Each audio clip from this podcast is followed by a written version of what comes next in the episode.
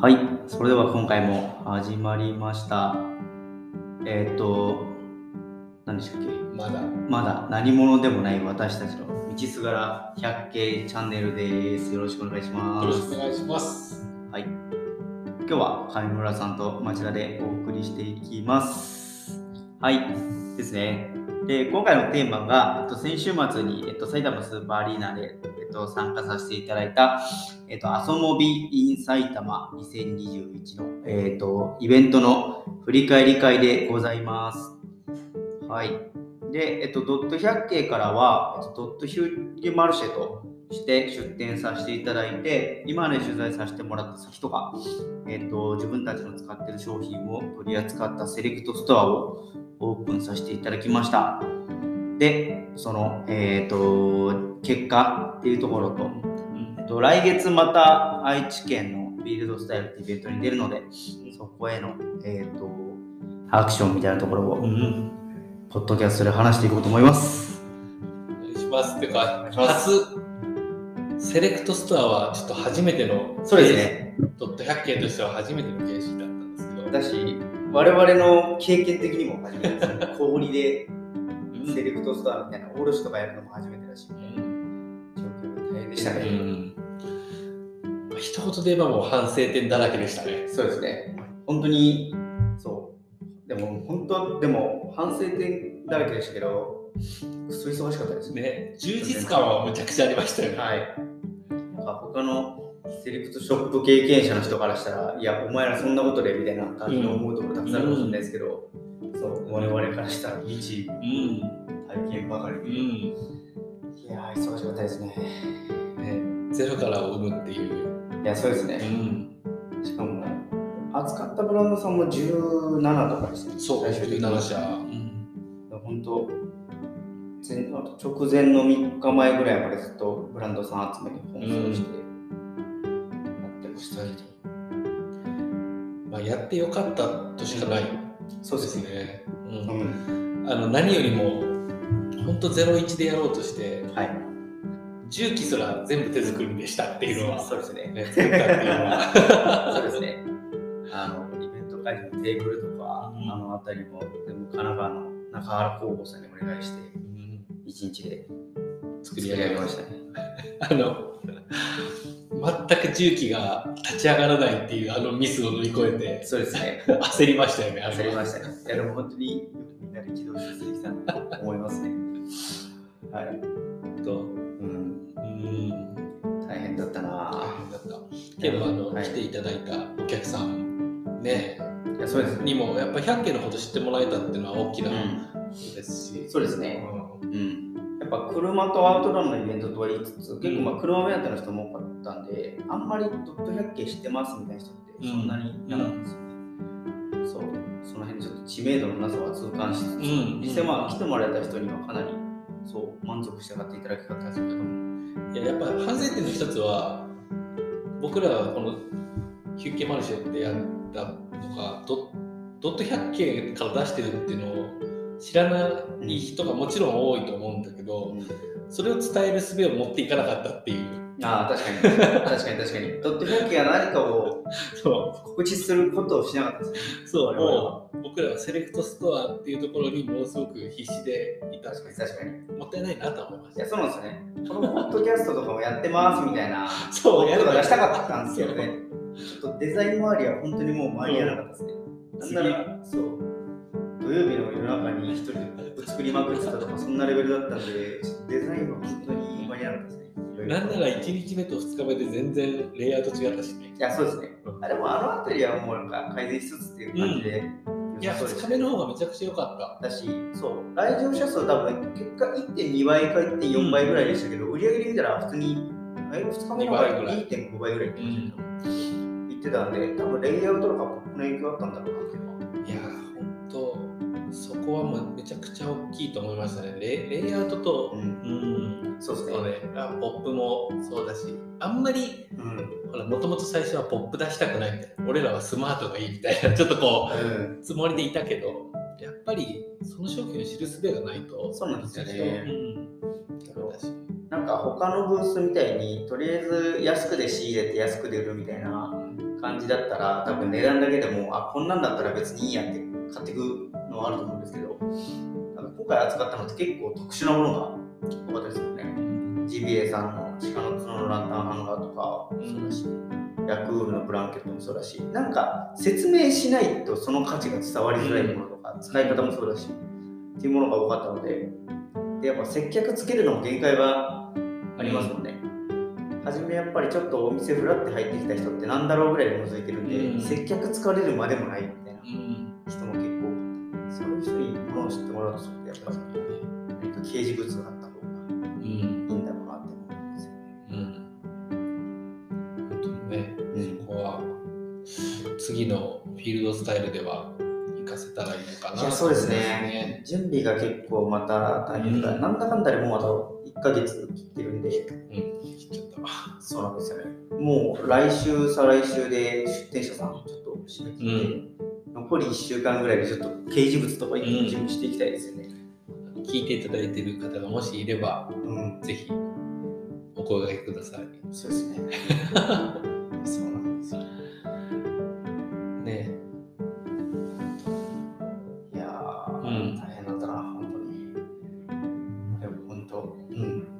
まあ、本当1年後、2年後ぐらいに、このヒュッゲマルシェが大きくなった時に、なんか笑い話が来たんですよね。そうだね あんなんも自分たちで今思うと信じられない失敗をしていたなって、なんか言える時が来たんですよ。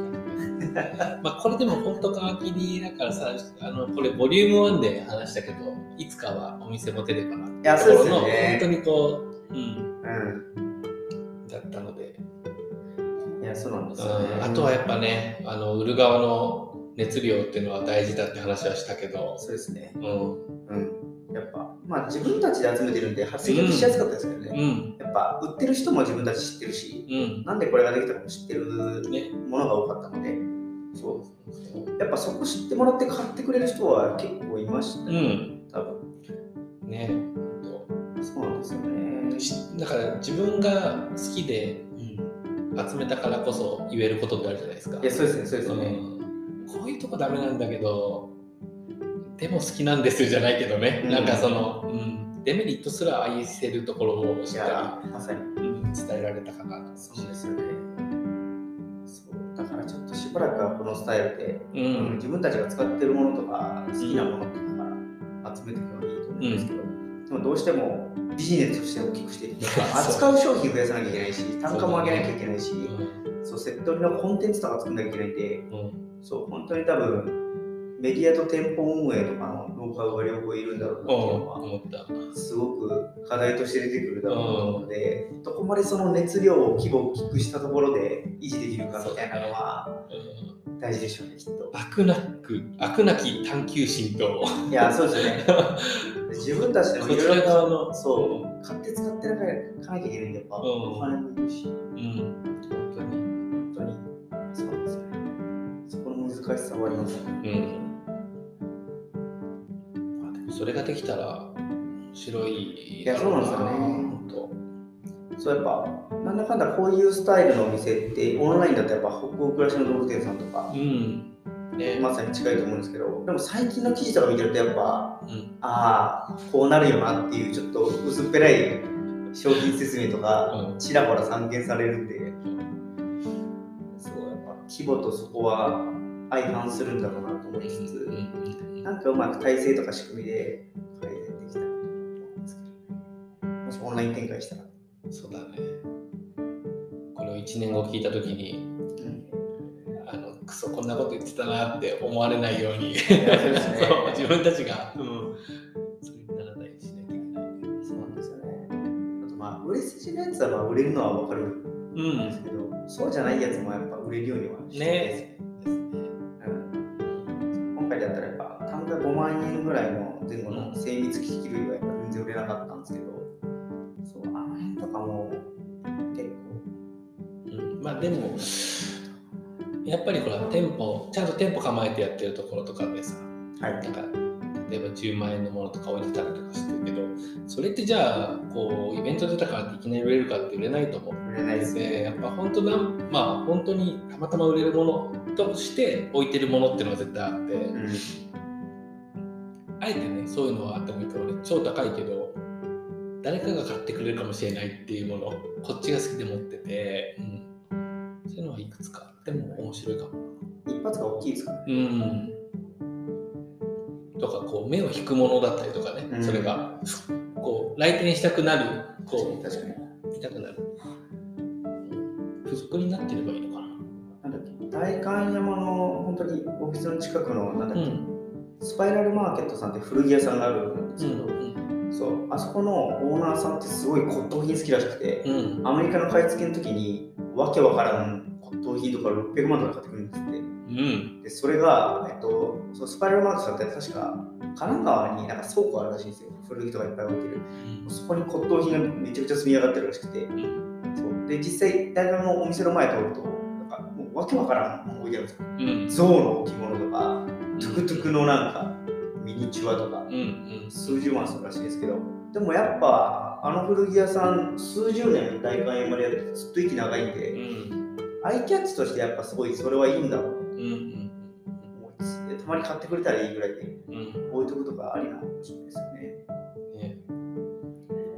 確かに。そういうこう自分の趣味をあえてちょっと出してそこに共感してくれる人がまた来たくなるみたいな。そう。でそれはうんだから、ペルシャ絨毯とかうん。ありかもしれないですね。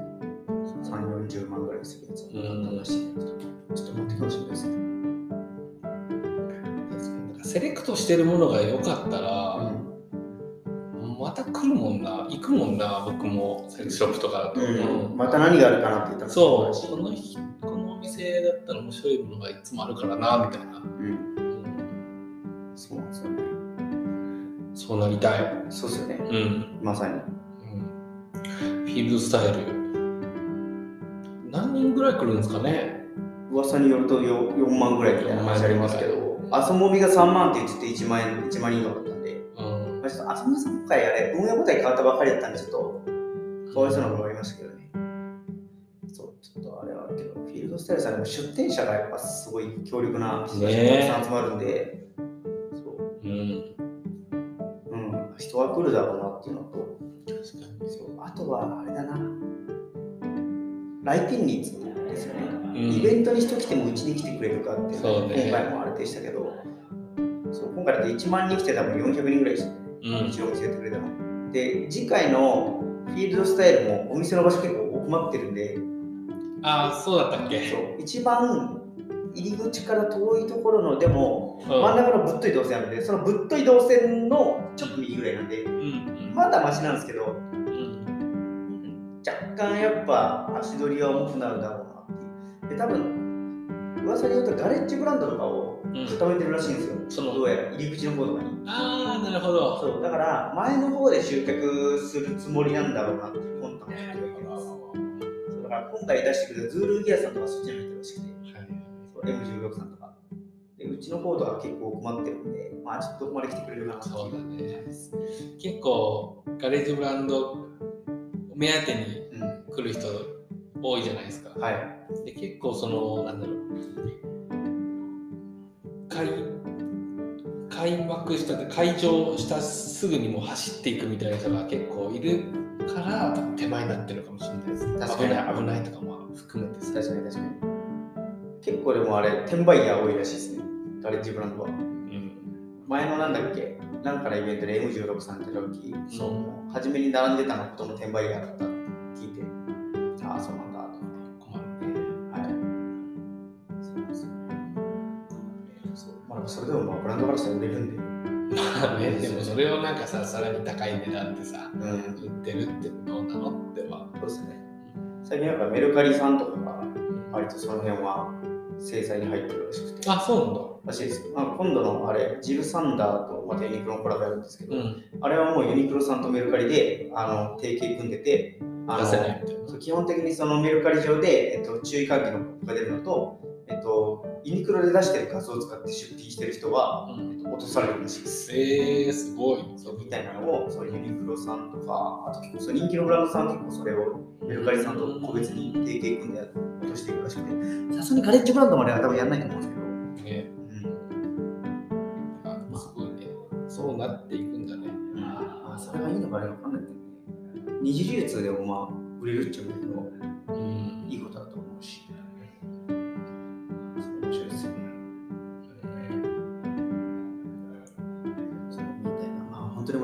改善していくっていう感じです。ねうん。何にしてもやっぱ時間とお金はかかるし。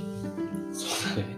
だから地味地道にじゃちょっとまずいからこと倍々で。いやそうなんですよね、うん。バイバリ行きたいですよそう。やんないと。そうなんですよ。ある程度この辺でラーニング掴んでおいてちょっとそうオンラインとかも始めていきたいですけどね。まあ倍々でやりたいという気持ちは持ってやると。うん。感じかな。ですね。うん。まあ、そうはうまくいかないとは分かってい。るので。そう。あとフィールドスタイル以降ちょっと次またイベントの予定がないのでなんか入れたいわけですね。うん。あれは。ね、うん。冬だからちょっと落ち込むかもしれないだからやっぱ次はもうまた3月とか4月とかなんかそこら辺でそうですね。暖かくなってくるときに、やっぱゴールデンウィークがやっぱりね、キャンプうん。皆さんもやっぱ行くので、その前にっていうところだと思うんで。うん。やりたいですね。うん。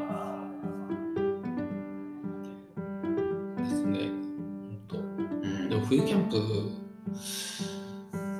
どれぐらいね、また人が増えたと思うので、うん盛り上がってくれればいいですね、今年も。いやそうですね。そうストーブ売りたいですけどね。あー。トヨタさんとかちょっと連絡してみようか豊臣 さん待ってますって、ここで言うって確かにあの誰か担当の人聞いてくれてたらそうそうよろしくお願いします待ってます。アラジンさん待ってます。ちょうどトヤッケのキャンプアカウントを作ったら、豊臣のあれ、大量式の石油ストーブそうだ。でやらせてもらったら、ものすごい反応ありまう。ん。確かに。みんな欲しいんだよね。いや、そうう。ん。しかも、あの、本当は冬の11月、12月だとみんな売り切れ出すんで、うん。そう、そうなんですよ。欲しい頃には売り切れてるっていうのが、多分ここ数年の娘だと思う。うん。そのうちからやっぱ買いたいっていうのがあると思うんですよ。うん。まあ、ああいう大きいものってやっぱ場所が困るんで、なんとかしたいですよね。内側も。うん。そのまま現地に送ってもらって現地から送り返すんであれば全然大丈夫ですけど。それも一応できたでしあ、できますできます。ょ。ん。全然。でもその、それが大変だよね。集会依頼だけしといたらうん全然大丈夫ですね、先に。今回どういう形で行こうかね。名古屋まで。ねだから愛知までか。ううん、なんか普通に車でみんなで行って、なんか普通にあっちで、車中泊 OK。そうなんで？だし、どっかまあ近くのキャンプ場とか行ってもいいかもしれないし、これだけ大きいテントもみんなで持って。そう。あのーほら、送ったけどさ、はい。トラックで。車中泊 OK だし、えっと、車乗り込み入れても OK だから、なんか1個は2台とかで行って、1台は中に入れちゃって、うんそれ、そこの中に在庫入れるみたいな感じでも、車の中に在庫入れると、こう段ボールとかが見えなくて済むじゃん。確かに確かに。それが面白いですうね。ん。それを毎日繰り返すみたいな、その、うん確かに。でもいいかなと思うし。でもしあのそう仕入れ消費で売れ残った在庫もそのまま変装とかさせて、ん現地にヤマトなんでうん。繰り返させていただくとかでも、うん。オフィスの置き場所がないので、足元が本当に大変なことになってる。いや、そうなんですよね。なんかオフィスもいい場所あればいいんですけどね、広くて。ねちょっと恵比寿あたりのあの空いてる場所あれば募集してます。倉庫物件とか、本当飲食居抜きぐらいがちょうどいい。うん。やりたいな、本当にそういうところでやりたいよ。まあ、その初期費用だけ抑えたいですけどね。うん。まあそれはもう、ちょっと僕らに加勢してくれるところがあれば、そうですね本当、うん。で人気の場所にしたいしね。うん。いや、そうですね。いろんなお客さんが来てくれるような場所でもいいし。そうですよね。そう、物とかも見ていただきながら。うん。そうだよね。リージュやってるしさ。え、リージュをやってるわけだし。そうですね。うんアパレルのブランドの方もやってるんで。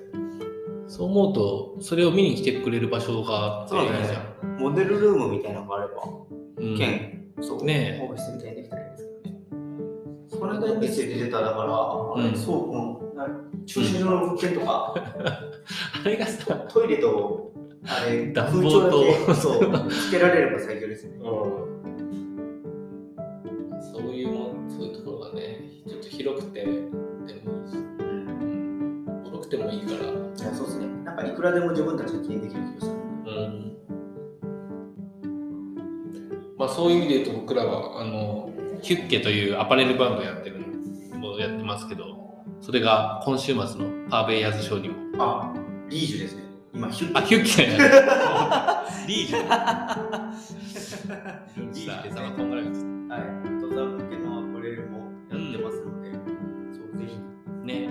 こではもうね、まだ出てない、あのウェブストアでも出てない秋冬のものも。そうですね。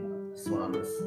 そう、かなり1年間で、あの、生地の方とか、取り扱えるもの、うん。スペック高いものとか、うん。いろいろアカウント開けていただいたので、うん。そう、今回はポーラテックのフリースとか、ね。そう、あれだけ保温性が高くて、しかも軽量で、うん。はい、いい素材使えたのであれ、可愛かったよね。うん、あれは結構いいと思うんですけどね、でもどうしてもちょっとやっぱ、あのーまだあんまり量産できないんで、値段が上がっちゃうのが難点ですよね。そう、その辺をちょっと皆さん気をしていただければっていうところですけど、うんそうちょっとみんなでブランドを大きくして、値段をどんどんね下げていきたですよね。うん。そうだ。そう。けどやっぱりいい素材使ってね、いいものを作って、長く着れるもの。いや、そうなんですよね。目指したいんですよね。うん。うん。ね、まあいつもその T シャツは僕もうん。よく着てるけど、本当にいいから。あれはいいですよね、本当に。お僕も2年間ずっと着てますけど、うだいぶ汚れてきて。それでもまだ毛玉もできないし、ん、ねうん、あのポリエステルの素材は紙素え。いや、めちゃくちゃいい。あの、本当白がね、白なんですよ。うん。ね、うんいいですよね。うん。ずっと白。本当にいいや。そう、いいじゃん。そう、今年の夏、あの T シャツだけで多分どれぐらい出たかな ?200 枚までいかないでしょ。多分150は多分出てて、うん。めちゃくちゃ売れて。で、そう、あの、で、その素材使ってロン T 作ってくださいとかって声あったんで、今シーズンにやっとロン T 今作って、やっと売れる状態になったので。なんか、僕が暑がりなのかわかんないですけど、まあまあ、あの自転車通勤してるからもあるけどね。もう冬でも別に T シャツなんですよ、基本的に。あ、わかります。T シャツになんか上大きい香りも。。そうダウンとかね、なんかそういうの着れば全然大丈夫で。うん。今って室内も暑いじゃん。いや、そう電車乗るにしても暑かったりするじゃん。めっちゃわかります。なんかもう、ほんと T シャツとか、まあなんかロン T とかでも全然十分な、うん。すごいそういう変な感じだから、わかります。なんかそうですね。うん。そうなんですよ。だからね、そうロン T とか T シャツってのは夏でも、あ冬でもうん。着ますよね、今ね。そうですよね。割とだからアウターのスペックも上がってきたんで、本当に T シャツの上アウターだけで OK みたいな感じもありますよねえ、いやほんとほんと。ダウンなんか今すっごい暑いじゃん。いや、そう。やっぱユニクロさんとかだからすごいやと思うんですよね。あんなスペックの割と、その割と全然いいやつを1万円とかで出してくるんで、やっぱなんだかんだカナダブースとか文句では見ますけど、買わないっすよね、もうなんか。でもそういう意味で言うと僕ね、あの10年以上前に買ったナンガのダウンがああって、だからね、まだね、当時そんなになん、まあナンガは有名だけど、あ、それぐらい、そんなに高くならなかったそのダウン自体がね。やっぱあったかいから、うん。それ着てたら本当中 T シャツで全然問題ないぐらい。どんなに寒くても。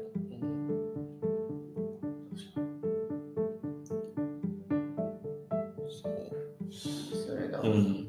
そう、水沢ダウンとかも気になってますけど、デサントさんのうんうん水沢ダウンとかもかっこいいなと思うんですけど、うん。いいね。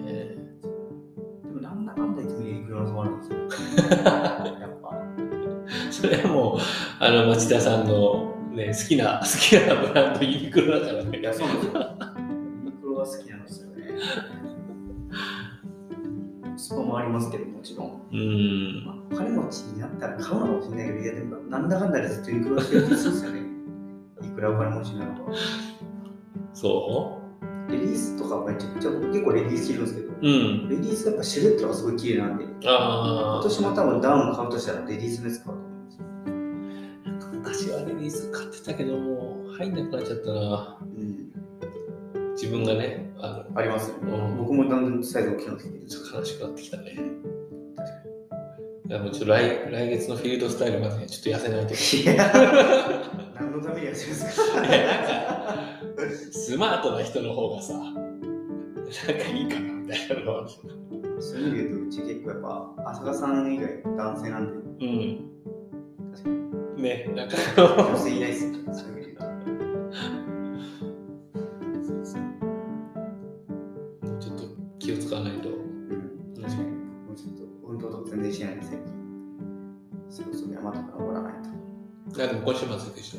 久しぶりに日帰りですけど、うん友達に誘ってもらったんで、やっと土曜日行ってきます。そう久しぶりすぎて、本当にもう道具とかも多分結構、手入れとかしなかったら結構大変なんじゃないかと思うんですけど、ちょっと家帰ってからまた見ないちょっと夜な夜な磨いてそう、なんですよ。うんまあ、幸い明日あのパワーベアーズの当だ。そういいなと思って。確かに。じゃあ今日調べてやって、何が足りないかだけ見とかないとダメじゃん。そうですね。そうなんですよ、そうなんですよ。そう、山の道具。リュックとかでもあの結構やっぱガレッジブランドのやつかっこいいから欲しいなと思うんですけど、うん。そう。あの登山系のガレッジブランドみんなやっぱ受注生産に2、3ヶ月かかりますが、うんザラなんで、即欲しい時やっぱ手に入らないんですよ。あほら、この前モンタージュで見たさ、ライトウェイさんってあったじゃん。ライトウェイさんいいですよね。あのウルグアイだっけね。でウクライナか。はい。のやつ。ウルどこだったっけ？ウクライナか。ぐらいです、ぐらいです。あそこ、あのーフィールドスタイル出るって言って、あ、そうなんですね。パーベイヤーズその中で出すって。あ、そうなんですね。そう、だから、もしかしたら明日も出てるかもしれない。あ、マジですか？もしなんか見えるならですよね。しかもあそこ結構安いですよね。うん。そんなに多分、あの、あのそう海外のガレッジブランドは、チャッチいんですよ、やっぱ作りが。うんアメリカの UA 系のリュックとかって、もうマジで、あの、ゴミ袋に肩紐つけたぐらいのレベルのやつを1万とかで出すので、まあ、その値段だったらまだわかるけど、っていうの多いんですよ。だからもう国民性が出るっていうのも、アメリカのやつは特にそうですね。えでも、ウクライナのあれ写真見せてもらった限りだったら、もうそんな悪くいや、全然、あよよかったですよ、僕は見た感じで。そうなんで僕が山やんないからあれだけど。そう全然良さそうだったし、そうで日本のは高い反面、クオリティは高いっていうか、んやっぱすごい几帳面な作りしてるんで、そうだから、えーそうそれはそれでいいんだろうけど、もういかんせん、そうあの、やりすぎなんですよ、日本？うん。やりすぎだから手に入らないっていう。なるほど。そうああのー生産が追いついてないところが多いですよね。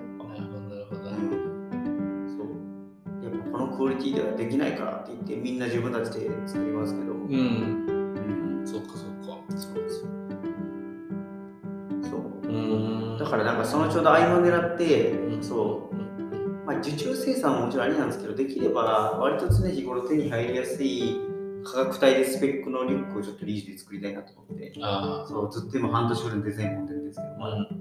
だ完成してないですよ、いや、それ、ちょっとプロトタイプできたらそれを使って、うみんなで山行きたいですん、いね。やそうなんですよ。うめちゃくちゃかっこいいのできる予定なんで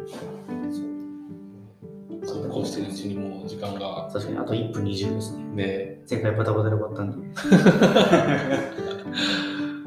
うん。ですね。なのでとりあえず来月ですね。11月うん。20、21うん。フィールドスタイルジャンボリーかうん。あの愛知の国際展示場国際展示場。うん。めちゃくちゃでかい場所で楽しみだなぁ。そうですねちょっとうちもまた出店者さんう続々集めていく予定なんですけどや、これ今回はみんなで行くじゃん。はい車で。はいこの今回、あの前回とか、はいその帯は僕一人で設営したんで。ありがとうございます走れたんですよ与田さん来なかったんですか？与田さんはすぐ帰りました。12時には帰ったから。え？だから、重機を1個立て組み立てて終わりましたよ。逆になんで来たんって 本当に大変だったんだから。わかります。僕もアウトドアパーク一人でやってたんですようち地獄でしたね。ん。ね間に合わせないといけなかったから。さしかも雨の中。マジで地獄でした本当に夜一人。なんで、みんなでやれるから。あそうですね。ちょっとみんなでやればいいですよ車中泊できるってことはさ、そこで飲めるしさ。確かに確かに。いいっすね。ちょっとそれして。そう楽しみです。はなので皆さんぜひお越しください。いよろしくお願いしま。す。